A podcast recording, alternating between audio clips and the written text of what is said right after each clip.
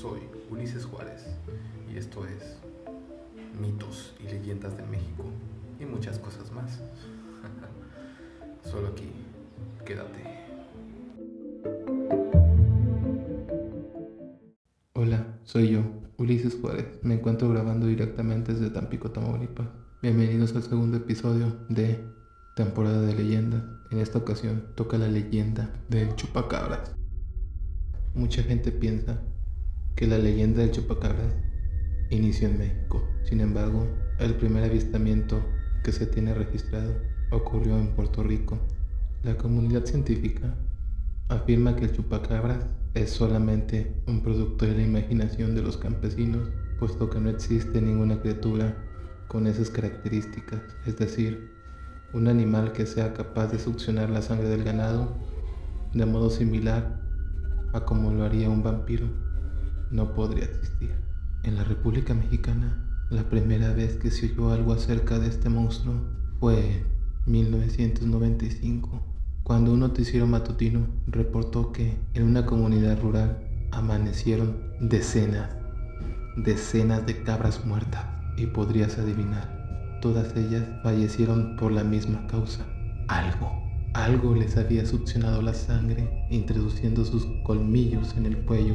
Una gran mayoría de estudiosos afirma que una persona que no cuenta con conocimientos suficientes en materia de biología puede confundir muy fácil un coyote enfermo con un chupacabras. Aunado a esto, muchos individuos creen que la leyenda de chupacabras es real. La gente sigue convencida de que este animal continúa acechando las zonas de ganado y en cualquier momento puede volver a aparecer. La representación más aceptada de chupacabras es aquella donde se nos dice que es un ente de baja estatura, cuyos ojos son más grandes de lo normal, sus patas cuentan con unas afiladas pezuñas y la piel que lo cubre tiene una tonalidad verdosa. Esta característica es lo que lo hace indetectable en los verdes prados, ya que tiene la capacidad de mimetizarse con la hierba.